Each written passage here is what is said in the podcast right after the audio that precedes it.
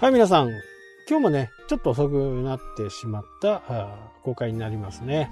改めまして、こんばんは。えー、っと、昨日ね、録音をさしていたんですけど、えー、投稿をね、アップするのをちょっとすぐやればね、よかったんですけどね、ちょっと後からやろうと思って気づいたら朝でした。なので今日はね、2度目の更新という風な形になりますね。はい。今日はですね、まあ、いつも僕が言っているんですけど、まあ、準備とかね、えー、予測とか、そういったものって、やっぱりね、心がけてやっていれば、結構身につくんですよね。で、仕事をやっていればね、突然急な依頼が、急ぎの依頼が入ったとか、まあそういうこと、いろいろあると思うんですよ。今日もね、午前中、突然ね、事務所のインターネット回線がなんかつかなくなってしまったんですね。でやっぱりそういう時ってどうしてもこうこうイライラしすイライラしがちですけどねそこでねイライラしたところで、えー、解決しないんですよね。そういう時こそねやっぱり冷静になって一から、えー、やり直すっていうところがね、えー、やっぱり肝ですよね。えーまあそんな場合、インターネットの回線が止まってしまった。その時に、まず私が一番最初にやることは、えー、まあ回線の種類、東日本だったりね、西日本だったり、いろんな回線があると思うんですけど、その回線の元がね、故障とか工事中とかっていうことがあるんですよ。なので、まずそこをチェックします。東日本の、うちの場合は B フレッツでね、えー、昔からの契約で。そこにまず障害がないかっていうところを確かめに行く。そこで障害がなければ、次は、やっぱり今度は次は内部の問題になりますね。で、光の主装置みたいなところ、えー、LAN が組まれているところだったら LAN の電源があるタイプだったら電源を切る。まず光回線の元を切る。で、Wi-Fi を切る。パソコンはね、別に多分切らなくてもいいかな。まあ、切った方がいいのかもしれないですけど、僕は切ることがないですね。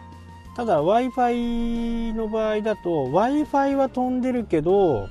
その電波の中身が飛んでないっていうことがあるんで、まあ、Wi-Fi はね、一番最後に設定するのがいいかなとは思います。間違っちゃうんでね。で、そんな場合は、こう、スマホとかで確認をするんですね、まずね。えー、東日本のとこ行って確認をして、障害がないということになれば主装置を切る光の主装置を切る。LAN を切る Wi-Fi を切る。でそこから、えー、また順番にね主装置ルーター Wi-Fi という形でね、えー、もう一度こう順番にこう入れていくという形ですね。で今回、えー、何の原因かわかんないですけど光電話のねボックスの入り切りでえ回復したという形でしたね。なので、その時々によってね、状況とかがいろいろ違うんですよ。で、僕の場合は、会社の中でもね、業務は Windows なんですけど、ね、業務は PC ですけど、僕が使ってるのは Mac なんで、Mac のね、ルーターのね、ところにこう、普通は緑色のランプが点滅してるんですけど、そこが橙色オレンジ色にね、点滅をしたり、赤が点滅をしたりすると、何かしらの問題がね、発生しているっていうことがね、一目でわかるんで、あれなんかおかしいなっていうふうにね、思えば、そこをまずやってみる。まあ、基本的にね、えー、もう一回設置したら、触らない時はね、もう数年間触らないんですよね。まあ、なので、そんな時は電源を切ってね、少し時間を置いてあげる方がいいかなとは思います。それでも繋がらないといった場合には、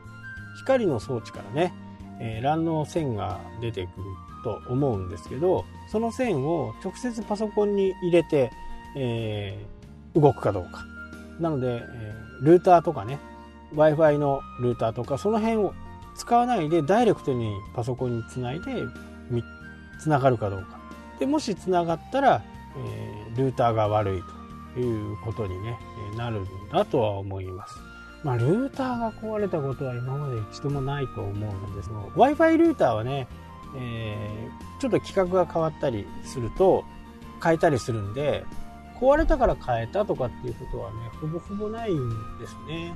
まあだからその辺をね、えー、順序よくやっていくっていうのが、まあいいのかなと思います。で少しずつね、パソコンに慣れてくると、パソコンとかね、スマホとか、なんか今まで自分が、えー、こんな挙動をしたことがないという時には、やっぱり一回電源を切ると。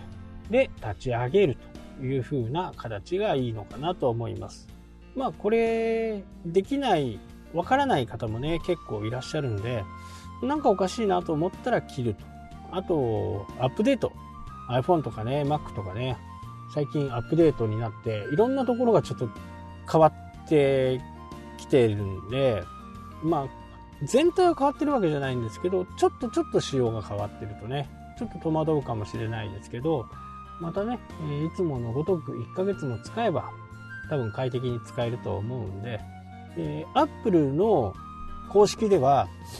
アップデートがあったら必ずすぐにね、えー、アップデートしてくださいと。いう風にね、え、なっています。これは Apple Store の人間もそう言います。ただまあ、巷ではね、え